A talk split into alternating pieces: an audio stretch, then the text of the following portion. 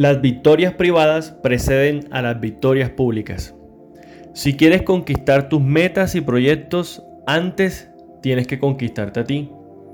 Necesitas aprender a dominarte y a templar tu carácter para así ajustarlo a la medida del reto que tienes por delante.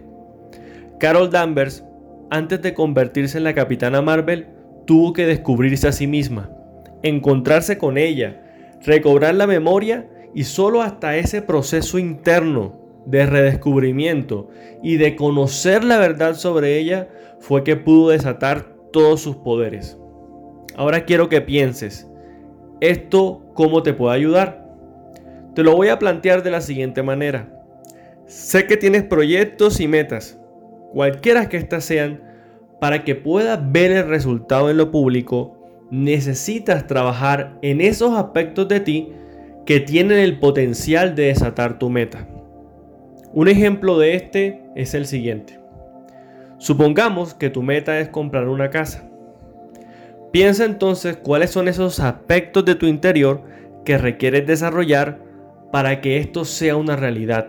Y por favor, no pienses en lo básico. ¿Qué es lo básico? Necesito tener dinero para poder hacerlo. No, quiero que pienses en lo que pasa mucho antes.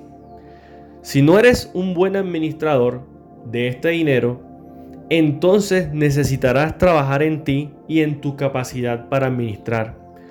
Cuando seas capaz de dominarte sobre el dinero, entonces serás capaz de administrar.